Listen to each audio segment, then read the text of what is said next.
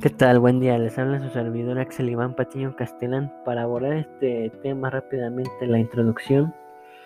En este podcast, al que titulé El ser humano, su comportamiento en la política, primero les daré algunos conceptos y una explicación muy breve sobre el tema, ya que esto es la introducción. Y en el contenido abarcaremos más a profundidad y más abstractamente cada uno de estos conceptos, términos, significados, definiciones y juicios que los desarrollaremos cada uno con su tiempo debido y su espacio, con la información necesaria y completa para retroalimentar y comprender este fenómeno, este tema, este este debate, esta discusión, este diálogo, esta opinión, esta síntesis, esta epísteme, eh, no sé cómo lo quieran llamar. Cuando hagan sus conclusiones, ustedes dirán, tendrán la palabra final. Siempre bienvenida, ya sea positiva o negativa, así como críticas positivas, negativas, sugerencias, quejas, comentarios. Les recuerdo que van a poder dejarme sus mensajes de voz para compartirme sus ideas, sus argumentos, su sustento, su inteligencia, su desarrollo, su perspectiva poder fomentar una retroalimentación más grande, eh, más importante, más, más eh, amplia. Bueno, continúo. Eh, el primer concepto que les quiero dar es el de animal político tratado por Aristóteles, un grande filósofo de la Grecia antigua, alumno de Platón, que a la vez este fue alumno de Sócrates, uno de los que yo considero uno de los más grandes pensadores, seres humanos, inteligentes y conscientes de la historia de la humanidad aparte de un gran filósofo, un ser humano súper inteligente, consciente, valiente y a veces mal juzgado. Pero esas críticas destructivas, esas juzgaciones inadecuadas, incorrectas, también nos dicen que él iba por el camino que nos han prohibido a los seres humanos, que es el camino de la verdad absoluta, porque no se quiere que la humanidad progrese, no evolucione, que no desarrolle su inteligencia al máximo que no desarrolle su conciencia, que no desarrolle sus valores, que no sea una especie civilizada, evolucionada, de gran desarrollo, de gran importancia, que pueda descubrir cosas que no conocemos, que nos van a ser útiles o que nos van a aportar a nuestro conocimiento miles de cosas y que vamos a poder comprender mejor el universo. Y como una de estas partes sería a partir de la política.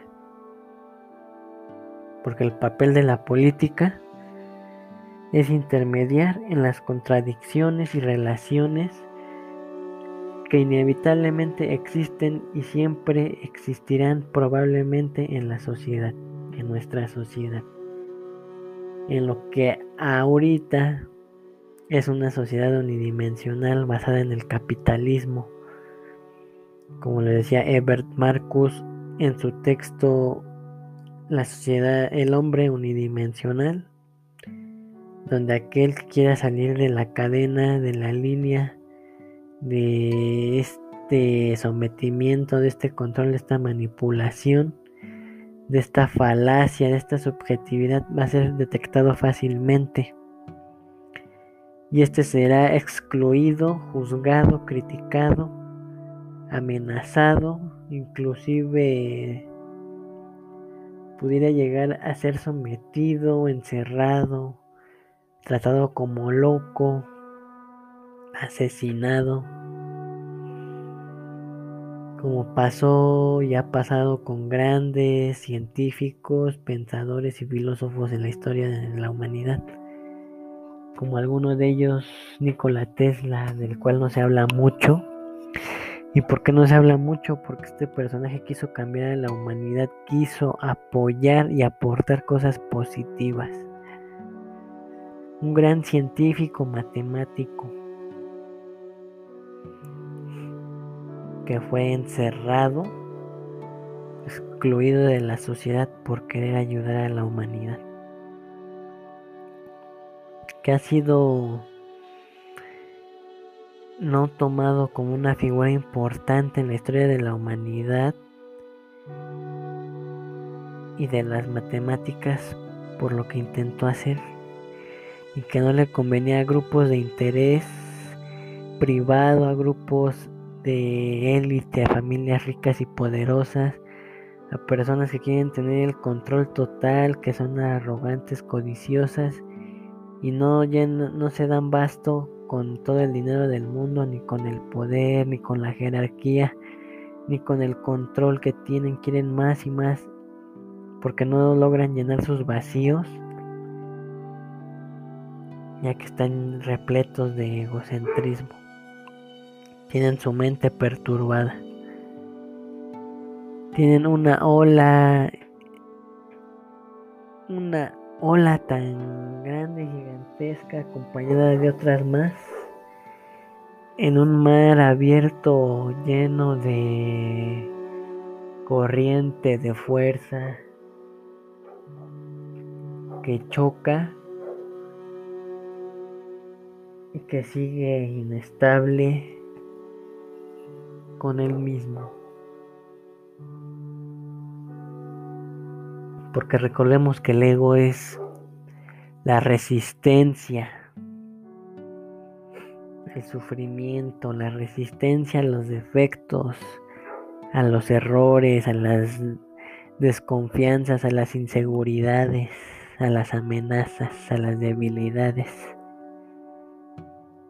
Y eso nos lo fomentamos nosotros mismos porque nuestra familia, que es la principal institución según el texto la política de Aristóteles, ahí es donde se nos enseña y se nos maleduca a tener estos pensamientos, a pensar que somos débiles, a ponernos nosotros mismos barreras y limitaciones y a no salir de la caverna como lo menciona Platón en el libro La República, libro séptimo eh, lo que él abarca el mito de la caverna. Queremos estar en nuestra zona de confort, que es a lo que nos incita nuestra familia, nuestra principal institución, donde crecemos y nos desarrollamos, donde aprendemos muchas cosas, pero no siempre positivas y no siempre para beneficio de la humanidad, para la trascendencia y el avance de esta especie. Porque muchas veces se nos niega el acceso a desarrollar nuestras habilidades más grandes y más fuertes, a desarrollar nuestro potencial, nuestra mente, a desarrollar un grado de conciencia elevado, inteligencia y memoria, capacidades cognitivas. Nuestro hemisferio izquierdo se nos, se nos educa a manejar el derecho, pero no a controlarlo. Se nos enseña a paliar nuestras inquietudes nuestros defectos y vivir con ellos siempre, pero esto nos fomenta una enfermedad que se alega en la profundidad de nuestro cerebro y en nuestro inconsciente que no nos permite ese avance que nos hace retroceder, que eh, del cual este pues no nos podemos deshacer fácilmente de él, pero que no es difícil y que cuando lo logras te das cuenta que siempre estuviste en un mundo eh, donde tú mismo te hacías de cuadritos la vida y era algo muy sencillo de ver, muy fácil de desarraigarse de eso, de poder trascender y llegar a la verdad absoluta, al razonamiento puro, a la lógica, el, el sentido común.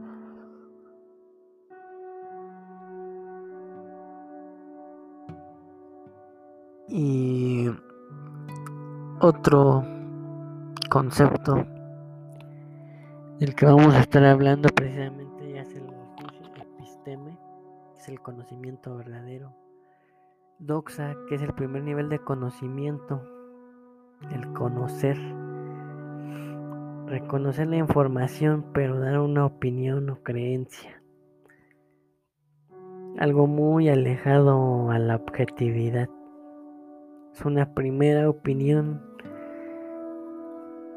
que muchas veces es desatinada y pocos que logran el razonamiento puro son asertivos. Pero esas personas se les rechaza, se les discrimina, se les ahuyenta de la sociedad porque no son aceptados por hacernos ver que estamos mal, porque cuando se nos critica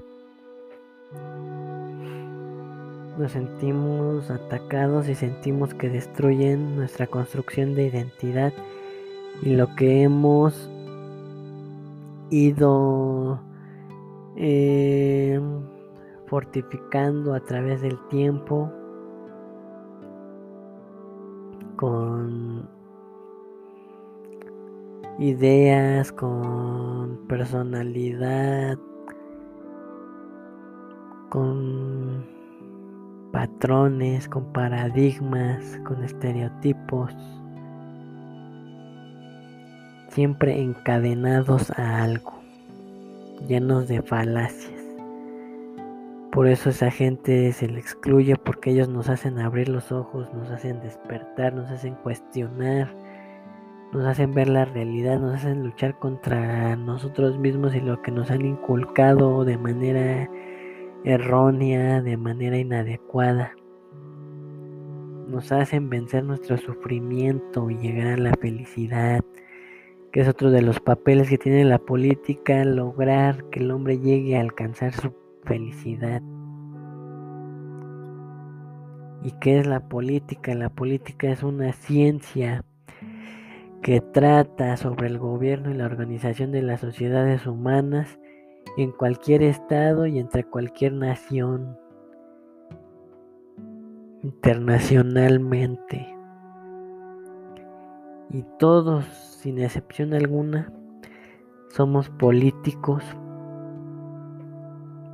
No importa qué estudios tengamos, no importa qué nos dediquemos, todos llevamos relaciones, todos llevamos organización, todos ejercemos reglas, todos ejercemos este estrategias, todos eh, llevamos un lineamiento para poder realizar nuestras actividades en convivencia y en armonía con las demás personas y beneficiarnos entre nosotros mismos. Pero no se ha podido llegar a la cumbre de esto porque estamos en una sociedad capitalista consumista. Estamos en el consumismo.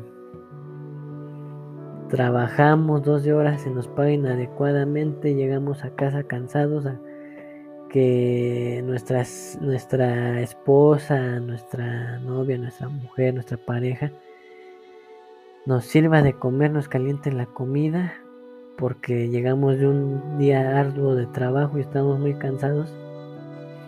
Y el hombre debe de dar las órdenes y ser autoritario y la mujer debe de obedecer y darle de comer al hombre, a estar en la casa, hacer el aseo y encargarse del mantenimiento de la casa, mientras que el hombre llega con dinero que no es suficiente para mantener a la familia, prende la tele y se pierde en ese mundo este en ese mundo lleno de subjetividad, de falacias, de machismo, y que este machismo pues es fomentado por ellas mismas, porque ellos, ellas nos educan y se encargan principalmente de, de guiar al hombre y de decirle qué debe de pensar, cómo debe de actuar, en qué momento lo debe de hacer, este, que debe de seguir patrones, que debe de seguir comportamientos, que no se debe de salir de esa línea. Y también te llenan de estereotipos y prejuicios, de prototipos, de imágenes a seguir que lamentablemente dañan y destruyen nuestros valores.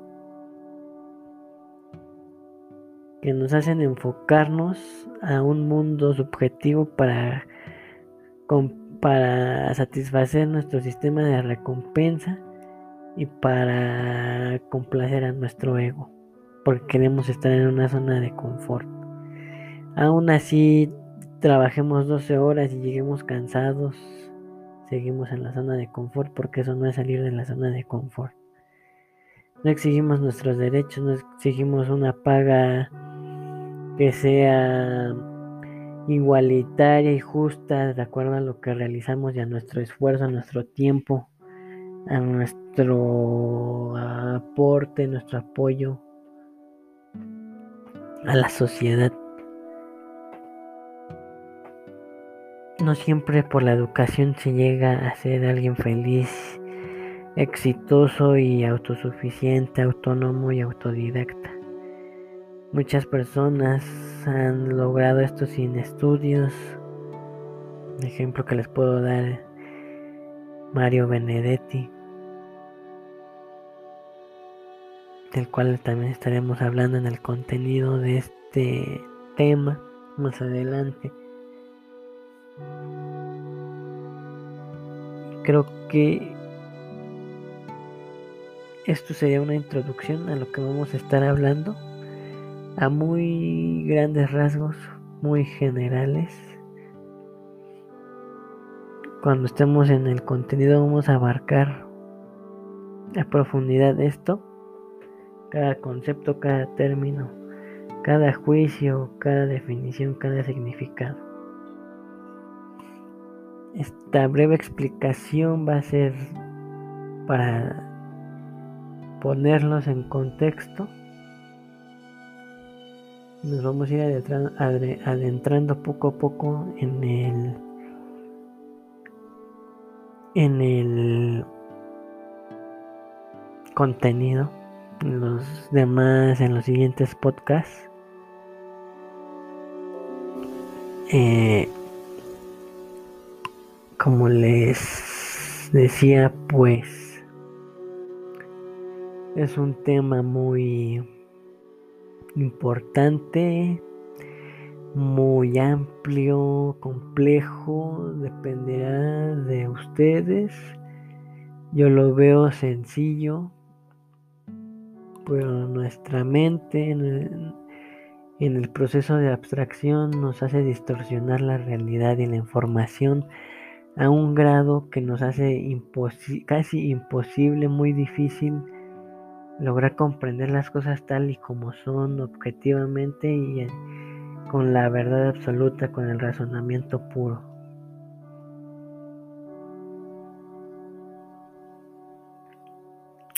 Y bueno, eh,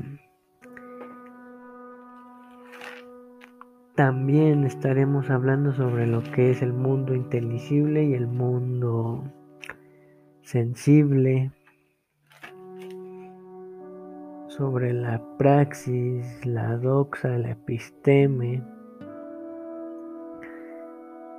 sobre nuestro sistema político, nuestras relaciones humanas, nuestro comportamiento, nuestro ego, nuestras barreras, nuestro espiritualismo, nuestro potencial,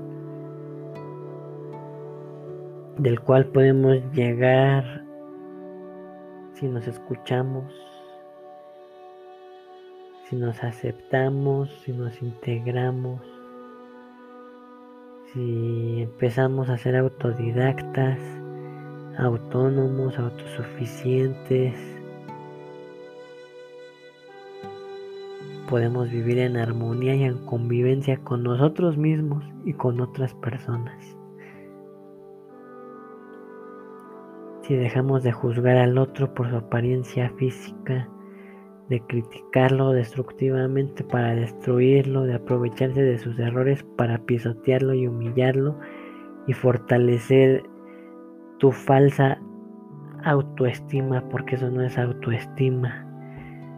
Estás te estás dando valor, te estás haciendo valer a partir del sufrimiento de otro, a partir del error de otro, a partir del defecto de otro, de los problemas de otro.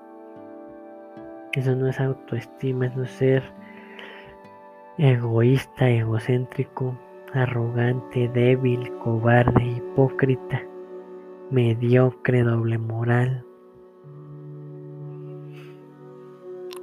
no te das cuenta del valor que tienes tú mismo dentro de ti y del potencial que puedes llegar a, desarrollar porque así se nos educó. A fortalecernos a partir de la debilidad del otro, a partir de los errores del otro, a partir de los defectos del otro y tú cuando vas a ver los tuyos. Cuando vas a ver tus defectos, tus errores, tus debilidades, tus desconfianzas, tus inseguridades, cuando te vas a conocer a profundidad y te vas a dar cuenta que tú también tienes miles y miles. Cuando vas a querer ser valiente y empezar a luchar contra ti mismo para poder cambiar al mundo. Cuando vas a empezar a soñar y a dejar de decir que lo que otros sueñan como cambiar el mundo es imposible y te vas y vas a dejar de burlarte de lo que es posible y te vas a dar cuenta que el que da risa eres tú por creer que no es posible cambiar el mundo y por caer en una cadena de falsedad, de subjetividad que nos han impuesto desde las más grandes élites del mundo, las familias más ricas y poderosas, sectas ocultistas, sectas oscurantistas, sectas discretas, grupos desconocidos o grupos que no salen en los medios de comunicación, el poder mediático que nos tiene tan manipulados y sometidos, tan oprimidos, tan reprimidos, así como los vicios, como las drogas legales, el alcohol y el tabaco, que son de las más perjudicantes y por las que hay más muertes.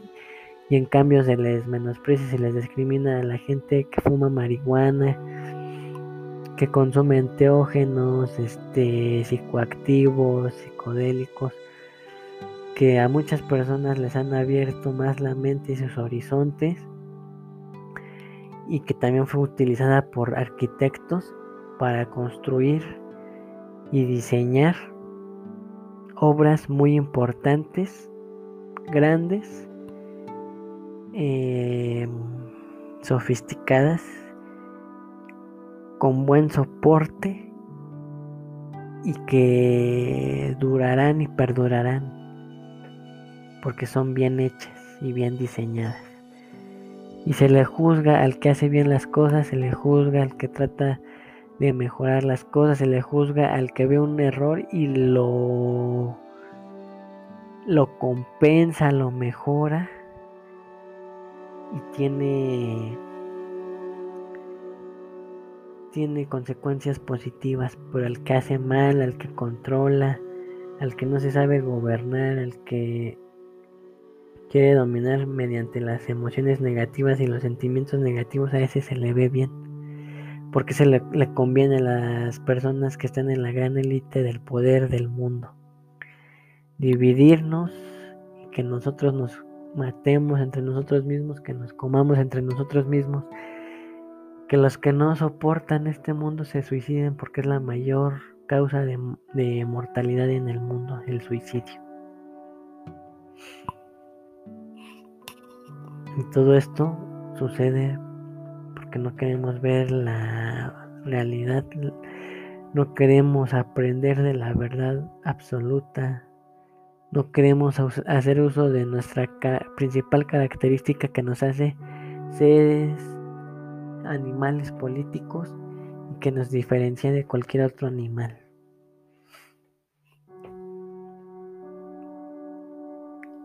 Y para concluir esta introducción,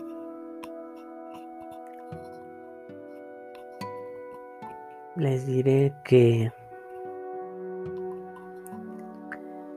la educación que siempre se nos ha dado tanto académicamente como en la familia no te sirve y no te beneficia de nada, ni espiritual ni mentalmente.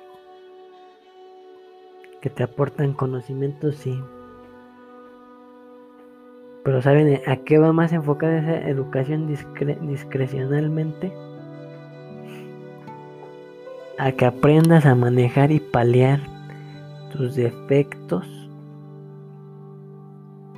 pero que los rechaces imaginativamente para poder seguir avanzando supuestamente. Y que cuando veas a alguien más débil que tú, alguien con más errores y, y más con más defectos, te aproveches de ello para fortalecerte. Y que no conozcas el verdadero significado de la autoestima ni del valor y el potencial que tienes realmente escondido dentro de ti, porque es lo que has estado reprimiendo y lo que has estado alimentando es tu ego. No conoces el gran valor y asertividad de tu intuición. La autoestima es de lo que se vale uno, uno mismo por sí solo. Cuando tú hombre vas a aprender a hacerte de comer, a lavar tu ropa, a trabajar y a mantenerte por ti mismo, a solucionar tus problemas, a controlar tus emociones. Cuando vas a aprender a barrer, a trapear, a tender tu cama, a lavar tus sábanas, tu ropa, tus trastes, hacerte guisados, distintos tipos de guisados. Cuando vas a aprender cultura de otros países, cuando vas a aprender cultura de tu país, de tu región, cuando vas a conocer la diversidad que existe en tu nación, cuando vas a respetar a tus símbolos patrios, cuando vas a ser patriotista y nacionalista, cuando vas a dejar de ser globalista, cuando vas a dejar de enriquecer al capitalismo y al neoliberalismo, cuando vas a ser liberal, cuando vas a ser independiente, cuando vas a ser solvente, cuando vas a ser productivo, cuando vas a aprender a vivir sin esa mujer de la que piensas que tienes control, de la que piensas que eres más inteligente.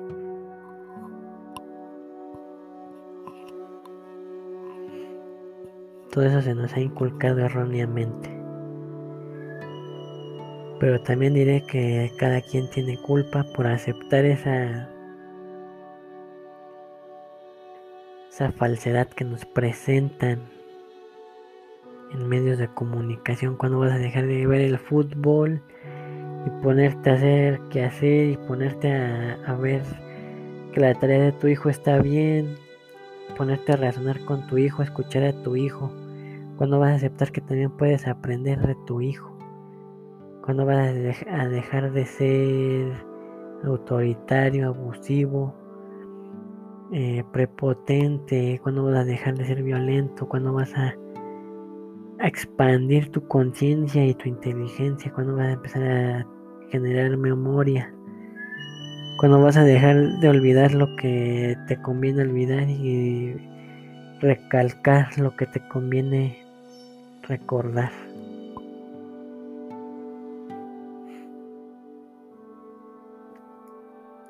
cuándo va a ser ese día en que los hombres demos el paso para elevar nuestro grado de conciencia, nuestros valores y nuestra inteligencia. Y cuándo va a llegar el momento en que hombres y mujeres nos consideremos igualitarios, ni hombres quieren empoderarse superior a la mujer, ni mujeres quieren empoderarse superior al hombre. Hay que dejar de ser codiciosos, arrogantes y pensar en poder y riquezas, que ver nuestros valores. Bueno, me despido, les mando saludos cordiales y que tengan un excelente día. Nos vemos en la próxima y nos escuchamos.